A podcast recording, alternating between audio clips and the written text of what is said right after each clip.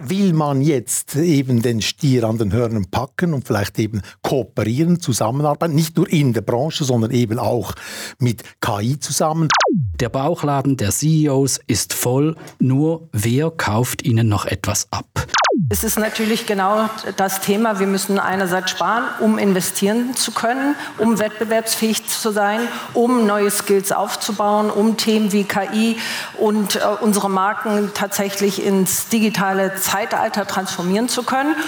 Ich wäre als Journalist oder als Journalistin enttäuscht davon, dass ich eigentlich an dieser Verlegertagung keine Rolle spiele.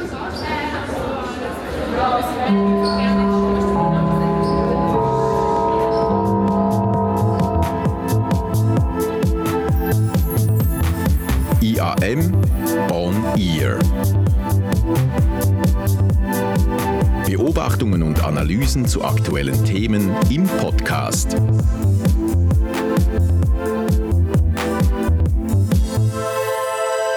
Die Medien müssten sich so positionieren, dass klar ist, dass hier Menschen am Werk sind und nicht Maschinen.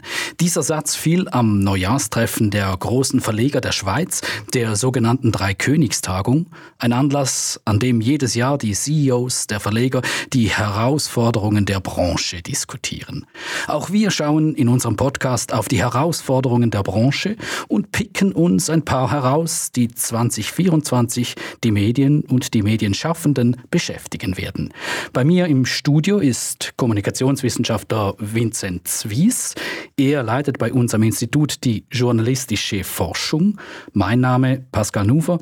Ich bin Journalist und Praxisdozent am IAM.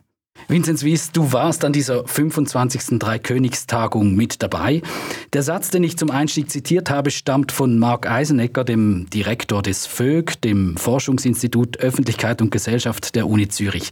Wie siehst du das? Laufen die Medien gerade Gefahr, dass man nicht mehr unterscheiden kann, was Mensch und was Maschine ist? Ich sehe das genau gleich wie Mark Eisenecker. Es ist eigentlich auch eine Riesenchance. KI muss man sehen für den Journalismus, weil wir müssen realisieren, mit KI, künstlicher Intelligenz, haben wir ein großes Risiko auch, oder, dass sehr viel Fake News auf uns zukommt.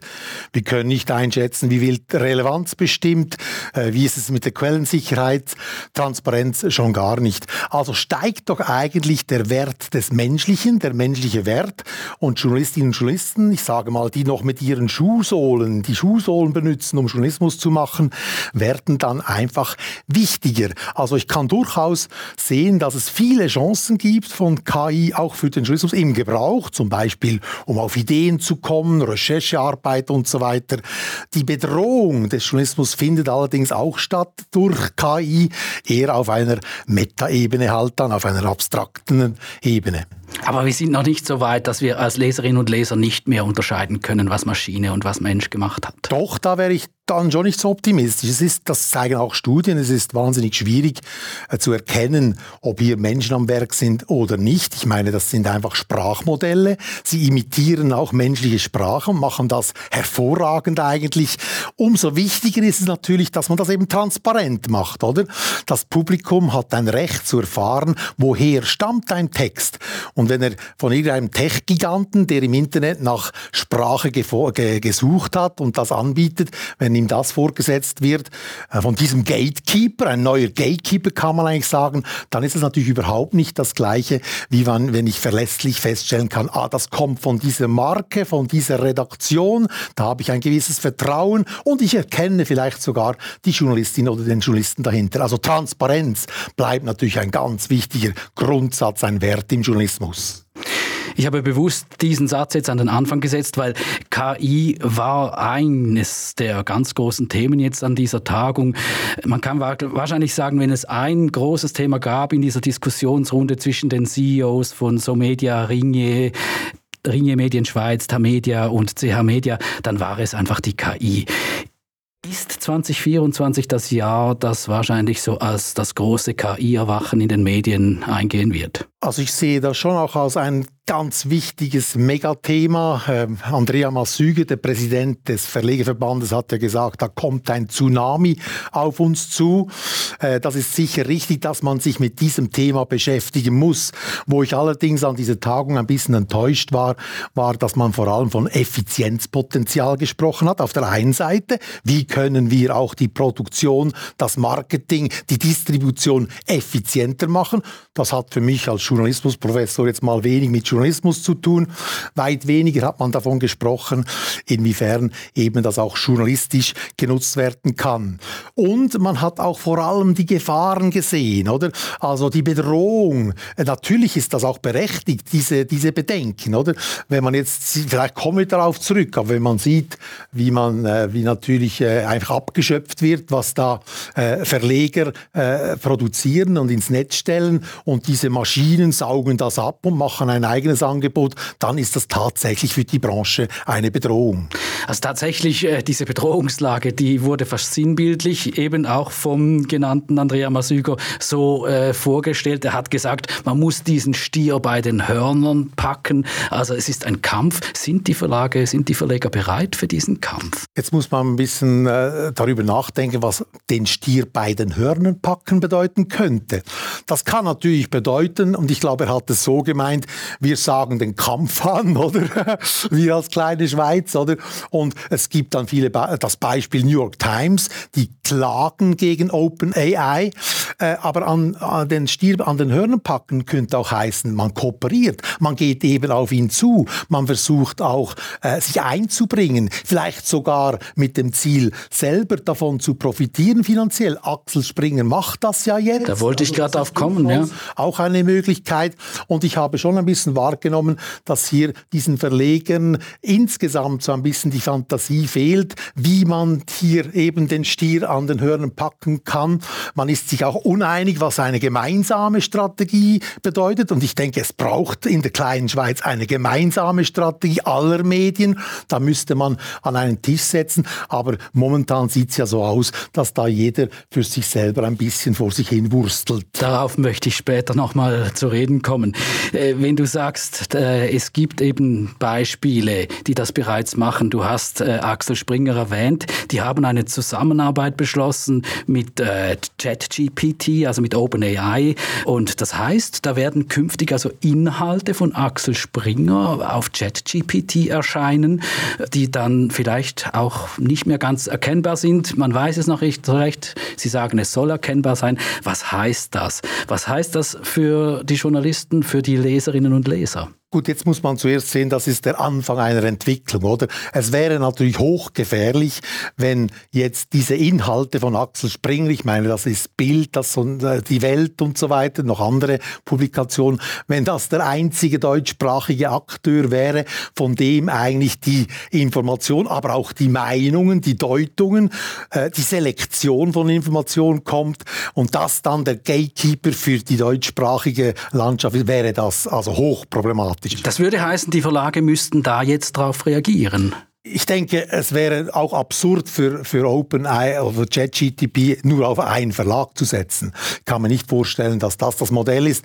Wenn aber möglichst viele, und ich kann mir auch vorstellen, eben auch ähm, andere Schweizer Verlage mitmachen und sehen, sie können im Sinne der Vielfalt hier auch ihre Daten zur Verfügung stellen, vielleicht auch wie Axel Springer davon profitieren, dass das, was hinter der Paywall ist, sogar ein Stück weit zurückvergütet vergütet wird. Bei Axel Springer spricht man davon von einem zweistelligen Millionenbetrag, der da zurückkommen soll. Ich denke, das wäre eine Chance hier mit einem so potenten Akteur zusammenzuarbeiten. Bei die andere Variante, die auch an Verlegertagung sehr viel Kopfnicken äh, ausgelöst hat, wäre zu klagen, so wie das die New York Times gemacht hat. Weil New York Times hat einfach festgestellt, die nehmen uns das und haben uns nie gefragt, oder? Wir waren gar nie so weit, dass wir einen Deal hätten eingehen gehen können. Das kann sich gerade ein Titel auf der Welt erlauben und das ist die New York Times. Aber äh, in der Südost, bei der Südostschweiz muss man nicht versuchen, gegen OpenAI zu klagen. Ich glaube, da könnte dann daraus resultieren, ja gut, dann brauchen wir euch einfach nicht. Mein Eindruck war ein bisschen, dass da auf Verlegerseite im Moment, zumindest in der Schweiz, noch auch ein bisschen Unsicherheit herrscht. Äh, auf der einen Seite eben quasi regelt das der Markt oder braucht es mehr Regulierung. Ladina Heimgartner von Ringe hat, hat das eben gefordert. Äh, wir hören uns mal kurz an, was in der Tagung dazu gesagt wurde. Ich habe hier ein Beispiel von Verleger Michael Wanner von CH Media und Jessica Peppel-Schulz, CEO von Tamedia, die Folgendes dazu gesagt haben. Im Zweifel bin ich auch dafür, ähm, dass man gesetzliche Grundlagen braucht. Ähm, und die großen äh, Tech-Unternehmen neigen natürlich zu dieser Divide-and-Conquer-Strategie, sich Einzelne zu picken und sozusagen die, die Allianzen zu sprengen und dann gesetzliche Grundlagen zu verhindern. Und am besten macht man beides, aber ähm, ich bin schon für Branchenlösungen und auch für äh, regulatorische Grundlagen in diesem Fall. Jessica, auch bei dir Braucht es eine Branchenlösung oder sucht man sich die vielleicht vermeintliche Rosine und sagt, das ist jetzt auch unsere Zukunft? Nein, ich denke nochmals, man muss beides machen. Man muss einerseits eben sein Geschäftsmodell beschützen ähm, und sein, ähm, seine Inhalte schützen, aber auf der anderen Seite müssen wir und dürfen wir uns ja nicht gegenüber KI generell verwehr verwehren. Deshalb muss man eben das eine tatsächlich äh, hier Kante zeigen und das natürlich in Gemeinschaft Gemeinschaft oder Kooperation. Da sind wir groß und stark. Und äh, auf der anderen Seite muss man natürlich gute Wege finden, eben KI nutzen zu können und auch hier in Partnering-Modelle zu gehen. Ich habe vorhin gesagt, es ist ein bisschen Uneinigkeit, nicht ganz klar da. Wie hast du das wahrgenommen? Genauso ging es mir auch an der Tagung, als ich das gehört habe. Das ist so ein bisschen das eine und das andere, on the one hand, on the other hand. Also mir fehlt hier ein bisschen das Strategische. Ja, will man jetzt eben den Stier an den Hörnern packen und vielleicht eben kooperieren, zusammenarbeiten, nicht nur in der Branche, sondern eben auch mit KI zusammen? Oder will man vor allem auf Regulierungen pochen, so wie man das zum Beispiel macht? Ja, unbedingt müssen wir Posttaxen haben oder wir müssen unbedingt und verhindern, dass die SRG sich online ausbreiten kann. Oder es gibt ganz viele andere Dinge, die man auch versucht zu verhindern. Leistungsschutzrecht wäre ein Beispiel, also dass man wieder entschädigt wird für Inhalte, die Google abschöpft. Das sind alles für mich so ein bisschen kleinkrämerisch, um es so zu sagen, Strategien. Die große Strategie, was machen wir jetzt zusammen? Äh, für welche Strategie entscheiden wir uns zusammen? Das fehlt mir tatsächlich und so sind auch diese Statements ein bisschen zu verstehen. Die großen Verlage treten ja an dieser Tagung eben immer so geeint auf. Es ist die Tagung der Verleger, der Verlage. Wie geeint sind Sie denn? Also gerade in diesen Fragen, schaffen Sie das denn überhaupt, da gemeinsam etwas zu, auf die Beine zu stellen? Ich hatte auch den Eindruck an der Tagung, mein Gott, Friede, Freude, Eierkuchen herrscht ja hier. Alle sprechen von Zusammenarbeit, aber die Praxis zeigt doch, dass eigentlich jeder ein bisschen vor sich hin arbeitet. Äh, wir sehen das zum Beispiel bei der Bemühung um ein eigenes Logging. Oder? Das wäre natürlich fürs Publikum unheimlich einfach, dass man sich einfach einmal einloggen könnte. Aber auch äh, die Zusammenarbeit vielleicht mit der SRG. Äh, wie wollen das die Privaten jetzt? Wollen sie es wirklich? Das sind alles Beispiele, die für mich zeigen, diese Kooperation findet eigentlich nicht statt. Sie haben allerdings auch gesagt, das Jahr 2024 sollte ein Jahr werden, in dem wir endlich mal kooperieren, zusammen in der kleinen, mehrsprachigen Schweiz, oder? Ist es umso wichtiger, dass man zusammen, auch mit der SRG übrigens, äh, zusammen den Kampf führt, auch gegen die großen Bedrohungen aus dem Ausland. Und davon war einfach immer noch ein bisschen zu wenig zu spüren führen. Ein Punkt, in dem sich aber alle einig waren, und das hat man schon gesehen jetzt wieder, es werden Stellen abgebaut. 75 zuletzt jetzt äh, gerade. Insgesamt wurden in den letzten Monaten rund 300 Stellen abgebaut. Geht das so weiter oder ist jetzt die Talsohle endlich erreicht? Ich befürchte tatsächlich, dass es weitergeht, oder? Also, das ist tatsächlich so, dass der Journalismus ein Finanzierungsproblem hat.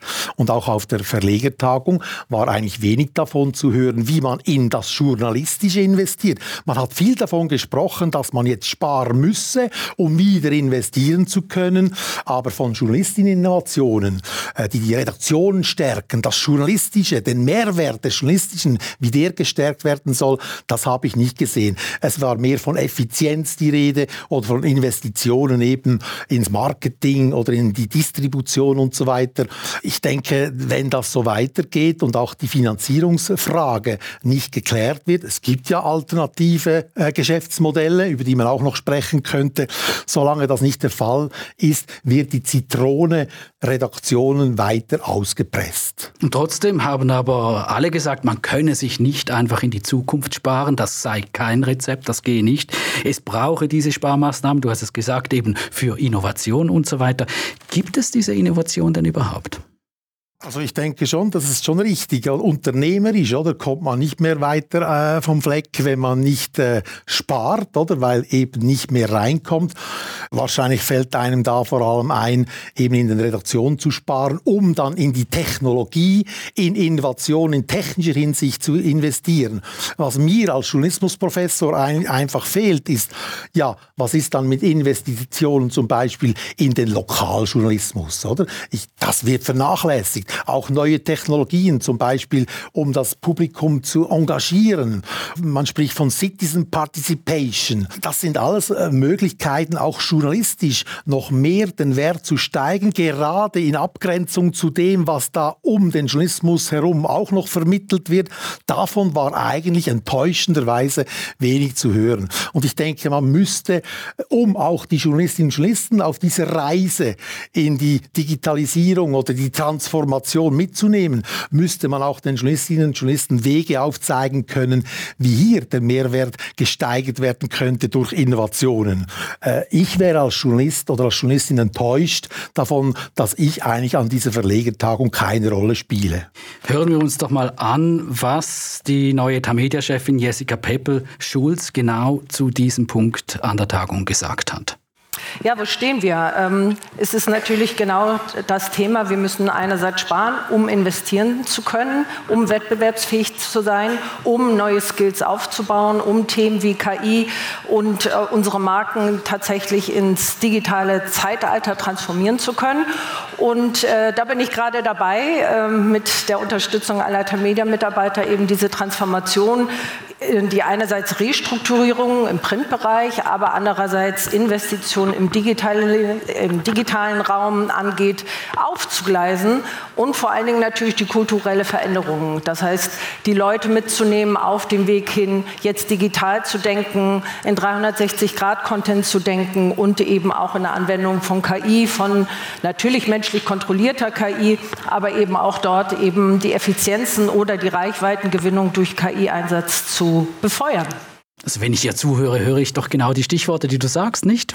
Ich muss auch sagen, dass man eigentlich äh, zwei Dinge hört aus dem heraus. Ich bin gerade dabei. Gut, fairerweise muss man sagen, Jessica Peppel-Schulz ist erst seit drei Monaten CEO. Aber jetzt gerade dabei sein, die Transformation anzugehen, das ist nun tatsächlich ein bisschen spät.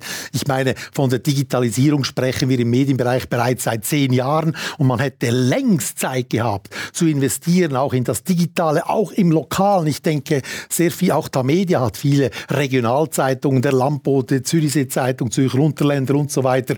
Dort können wir also bis heute sehr wenig von diesen technischen Innovationen im Journalistischen sehen. Und auf der anderen Seite sagt, sie etwas ganz Wichtiges. Wir müssen natürlich die Kultur auch schaffen. Oder die Organisationskultur dafür, dass wir die Mitarbeiterinnen und Mitarbeiter gewinnen, diesen Wandel durchzumachen. Aber dann werden sofort Aufgaben verteilt. Die müssen umdenken, die müssen auch an Effizienz denken, wahrscheinlich auch ein bisschen Unternehmen unternehmerisch denken und so weiter.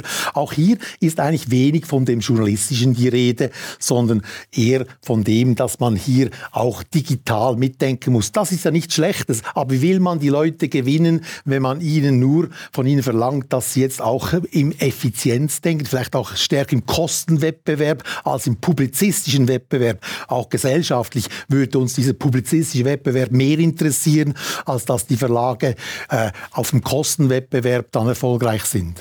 Also wenn ich dich so höre, machen Sie die gleichen Fehler, wie Sie bis anhin gemacht haben. Die Digitalisierung, die gibt es ja schon seit zehn Jahren und viele Journalistinnen und Journalisten beklagen sich darüber, dass es zu schnell ging, dass man sie zu wenig einbezogen hat. Sind wir da nicht weiter? Wir haben ja ein großes Forschungsprojekt gemacht, äh, hier am IAM, international mit anderen Instituten zusammen aus dem Ausland.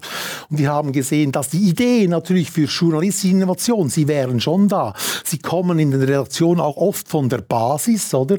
Man, äh, der Austausch mit anderen Journalistinnen und Journalisten ist ja auch da. Man kommt auf Ideen, aber oft werden diese Ideen abgebremst, oder? Im Sinne von, so, jetzt müssen wir einfach mal noch ein bisschen über die Runden kommen. Wir haben ja immer noch Print, oder? Wir dürfen diese Kunden nicht verlieren und so weiter. Es ist noch zu früh. Man hat eigentlich, oder die Idee, die will ich gar nicht weiterverfolgen, weil die Konkurrenz hat die Idee auch noch nicht. Sehr oft wurde man abgebremst. Und ich denke, es ist wirklich jetzt an der Zeit, dass man hier auch die ganz wichtigen Menschen oder in diesem Journalismus mitnimmt und ihnen auch hilft, oder diese Innovation im journalistischen Bereich auch zu verwirklichen. Und dort gehört eben dazu, das möchte ich unbedingt noch sagen, dass man sich hier auch austauscht, dass man das Wissen austauscht, dass man unter den verschiedenen Medienunternehmen, nicht nur innerhalb der Medienunternehmen, auch über Fehler äh, spricht. Was haben wir ausprobiert? Was ist falsch gelaufen? Ich meine, das machen wir ja in der Wissenschaft, oder? Wir legen offen, was wir erreicht haben und was nicht. Wir teilen das Wissen. Das würde ich eigentlich auch mir wünschen vom Journalismus, dass man oder auch von den Medienunternehmen, dass man viel stärker zusammenarbeitet, indem man Wissen austauscht und sich so auch gegenseitig stärken kann. Aber da ist offenbar Angst äh, sehr stark vorhanden, dass man dann vielleicht etwas verliert, wenn man es dem anderen gibt und nicht selber bekommt. Etwas, was nicht nur dir und mir aufgefallen ist, nämlich eben, dass äh, relativ wenig über Journalismus und journalistische Inhalte gesprochen wurde, ist auch einem Leser aufgefallen äh, des Portals persönlich.com. Der schreibt da in einem Kommentar, alle haben irgendwelche Visionen und Rezepte, nur wie fesseln wir mit gutem Journalismus Leserinnen an uns, ist nicht zu hören. Sie haben sich verabschiedet. Der Bauchladen der CEOs ist voll, nur wer kauft ihnen noch etwas ab? Das ist doch genau das, was ich auch gesagt habe. Das wäre eben das, wie können wir auch den Mehrwert des Journalistischen besser zeigen durch Innovationen im Journalistischen, im Lokalen. Natürlich gibt es Experimente mit Datenjournalismus. Daten sind ganz wichtig oder, oder mehr divers zu werden. Auch auch mehr Minderheiten, oder es sind ja fast keine Minderheiten mehr, wenn man von Migrantinnen und Migranten zum Beispiel spricht, zu erreichen. Also Diversity. Solche journalistischen Strategien, um das Publikum besser zu erreichen, auch mit dem Publikum in einen Dialog zu treten, äh, das macht das Journalistische aus. Aber davon war nichts zu hören auf dieser Tagung. Ich habe einmal von Ladina Heimgartner gehört, ja gut, Content macht halt wirklich nur ein kleiner Teil aus. Da hat sie schon recht, oder? Wenn man den ganzen Konzern Konzernapparat nimmt, spielt die Musik halt vor allem in der Distribution oder auch im Marketing, in den Technologien. Das ist richtig. Aber ich finde es brandgefährlich, wenn man an einer Verlegertagung dann einfach nur von dem spricht und von Effizienzsteigerung in dieser Hinsicht und nicht vom Potenzial, das doch noch da wäre, um das Publikum besser erreichen zu können mit relevanten Informationen, die tatsächlich dem Publikum in der Lebenswelt auch etwas nützen. Haben die Verleger die Leserinnen und Leser etwas aus den Augen verloren? Gut, früher war es natürlich einfach, oder? Man konnte einfach eine Zeitung drucken und äh, Vogel friss oder stirb im Dorf oder in der Gemeinde musste ich diese Zeitung lesen, um zu wissen, was in der Schulbehörde oder auch politisch vor sich ging. Da musste man sich eigentlich um die Leserin, um den Leser gar nicht so richtig kümmern. Und heute hat das natürlich geändert. Äh, da ist vielleicht sogar die Information zum Teil schneller oder vielleicht auch äh, besser oder exakter, die ich auf der Webseite der Behörde finden kann. Also da hat sich natürlich sehr vieles verändert. Aber das wissen wir schon lange, oder? Das wissen wir schon sehr lange, dass sich hier vieles verändert. Und sozusagen die, diese Lippenbekenntnisse, man möchte so in den Dialog treten mit dem Publikum, das sind immer noch Lippenbekenntnisse. Ich sehe sehr wenig äh, erfolgreiche Modelle, wie man das auch umzusetzen versucht, weil man natürlich die finanziellen Mittel jetzt zunächst einmal nicht in die Redaktion investiert. Im Gegenteil, da wird ja gespart, sondern eben in einfach mal die Technologie, ins Marketing, Distribution. Wenn ich dich so höre jetzt, wir sind bald schon am Schluss, dann fasse ich so ein bisschen zusammen. Deiner Ansicht nach müsste man in der Branche näher zusammenfinden. Das würde schon mal ein großer Schritt sein. Also das wurde ja auch durchaus gesagt und äh, also ich habe das auch konstruktiv empfunden, diese Diskussion. Es wäre einfach zu hoffen, dass das dann auch passiert, oder dass man eben zusammenarbeitet, Wissen mehr teilt, Fehler über Fehler auch spricht und nicht immer Angst hat, man würde dann der Konkurrenz etwas geben. Da wäre viel gewonnen und übrigens auch mit der SRG zusammen. Das ist für mich ein ganz wichtiges Stichwort noch. Äh, ich höre immer wieder, wir müssen von den Verlegerinnen und Verlegern, wir müssen die SRG bremsen, wir müssen sie beschränken, vor allem im Online-Bereich. Das ist aus wissenschaftlich-empirischer Sicht völlig der falsche Weg. Es gibt keine empirische Evidenz, dass dort, wo der öffentliche Rundfunk stark ist, dass dann die privaten Medien darunter äh, leiden. Im Gegenteil, man kann sagen, dort, wo verlässliche Information angeboten wird, wo das Publikum wichtige Informationen zum, über die öffentlichen äh, Medien äh, erfahren können, dort werden sie auch Interessierten an allem anderen. Das geht uns ja auch so. Wir wollen dann mehr wissen. Es gibt Anschlusskommunikation. Es ist eben nicht wie beim Bäcker oder beim Pizzabäcker, oder, den ich habe in einem Dorf und dann kommt dann der öffentliche und backt auch Pizzas. Das geht natürlich nicht. Das wollen wir nicht, weil da nimmt jemand dem anderen etwas weg, weil wir haben nur einmal Hunger, oder?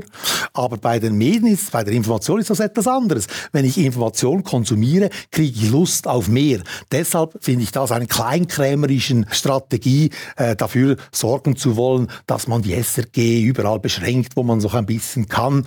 Da würde man die Energie wirklich besser in die Zusammenarbeit stecken. Ist eine Aussage, die Parlamentsvertreter Jon Pult an dieser Tagung auch gemacht hat. Er hat ein Beispiel gebracht, dass eben in Skandinavien, wo man die öffentlich-rechtlichen gestärkt hat, dass das eigentlich die Nachfrage eher auch allgemein ver vervielfacht hat. Ja, das hat mir noch gefallen, natürlich, was er gesagt hat. Das, er hat sich auch schlau gemacht übrigens. Ich habe dort äh, vieles gehört von Jon Pult, das auch aus der Medienwissenschaft stammt. Er hat sich, glaube ich, gut dokumentiert. Lustig war einfach, dass am Anfang der Präsident des Verlegeverbandes, Andrea Massüger, sagt, wir müssen äh, eben dafür kämpfen, dass die SRG beschränkt wird im Online-Bereich. Und Jan Pult, den man ja eingeladen hat, sagt dann genau das Gegenteil, oder? Man muss hier nicht auf dieser Bühne kämpfen kämpfen und, und kleinkrämerisch hier versuchen, im Online zurückzustufen, weil das ist erwiesenermaßen nicht eine Strategie, die erfolgreich ist. Da gäbe es andere Probleme anzupacken, gemeinsam. Ganz zum Schluss, Vinzenz Wies, wenn du etwas uns noch mitgeben willst, etwas Positives aus dieser Tagung fürs 2024. Was ist das? Doch, es wurden ja auch Versprechungen gemacht und die Einsicht, wir müssen zusammenarbeiten. Kleine Klammer auf, das wird wahrscheinlich schwierig, wenn natürlich jetzt äh, äh einige Verlage mit OpenAI zusammenarbeiten wollen und andere gerade nicht, aber da muss man sich irgendwie finden, denke ich. Und es wurden ja auch Voten laut auf diesem Podium, dass man durchaus noch Chancen sieht, hier sich mehr zu finden, anzustrengen, dass man zusammen Strategien entwickelt. Jessica äh, Peppel Schulz hat gesagt, die kleinen Sachen können wir äh, alleine machen, aber die großen Sachen, das ist the big thing, was da auf uns zukommt, oder? Mit der Digitalisierung und auch KI, das muss man gemeinsam angehen. Und da habe ich doch noch ein bisschen Hoffnung gekriegt, dass diese Einsicht zwar spät, oder? Aber dass jetzt wirklich da ist, äh, dass das geschehen muss. Herzlichen Dank, Vincent Wies, für dieses Gespräch und für diese doch noch versöhnlichen Aussichten ins 2024. Das war der Podcast IAM on Ear. Ich bedanke mich fürs Zuhören und wie immer freuen wir uns über Kommentare in den sozialen Medien.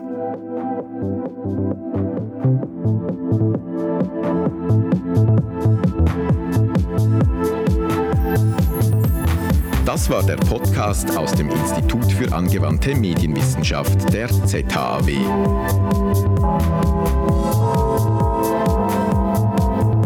Schön, dass Sie dabei waren. Bis zum nächsten Mal.